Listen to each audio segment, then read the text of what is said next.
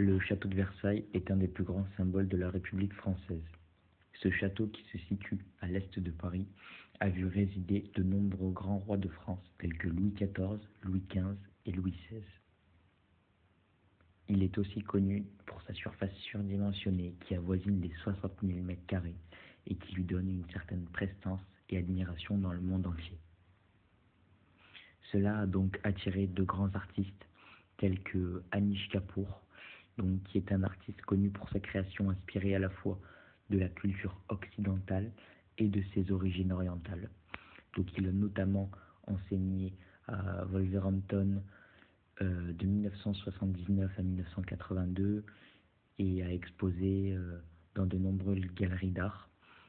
Euh, donc il a fait une exposition au château de Versailles en 2015, donc elle a fait couler beaucoup d'encre et a été euh, très critiqué. Pourquoi le château de Versailles fait parler de lui? La sculpture de Capor a été vandalisée à trois reprises. Une première fois, de larges coulures de peinture ont y été déversées.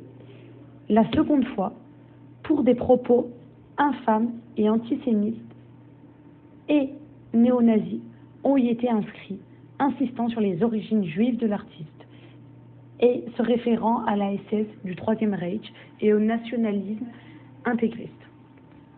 Un troisième graffiti, en langue anglaise, faisait allusion au blasphème de la religion que représenterait la sculpture. Pourquoi les expositions suscitent la controverse? Depuis 2008, Versailles est utilisé comme un espace d'exposition et un centre de création pour les artistes. Une des expositions en 2015, celle de Kapoor Anish, a fait parler d'elle.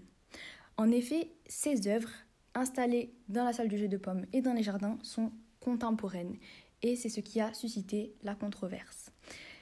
Premièrement, des voix se sont élevées, notamment celles des détracteurs de l'art contemporain, qui reprochent à ces œuvres d'avoir aucune valeur artistique et qu'elles créent seulement des polémiques.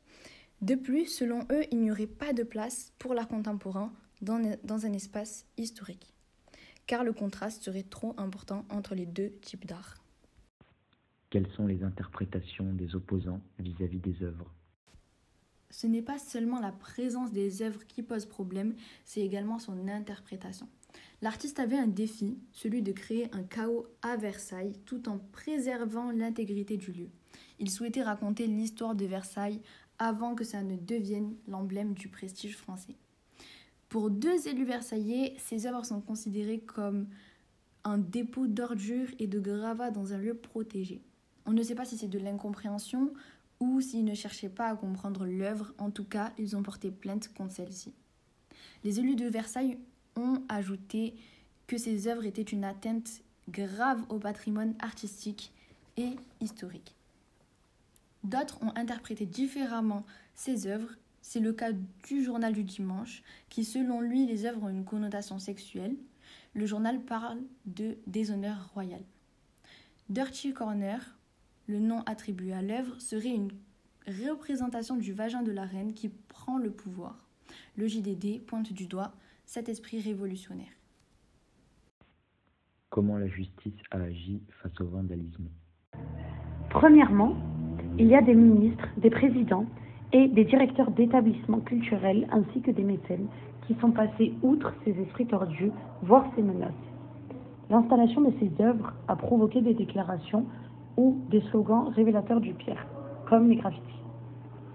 L'artiste était soutenu par la ministre de la Culture et de la Communication, encouragé par le président de la République et par de nombreuses personnalités pour maintenir l'œuvre avec ces graffitis. Mais l'artiste a fini par changer d'avis. Il voulait garder la maîtrise de son œuvre en recouvrant de feuilles d'or les inscriptions. Il nous a parlé d'un geste royal.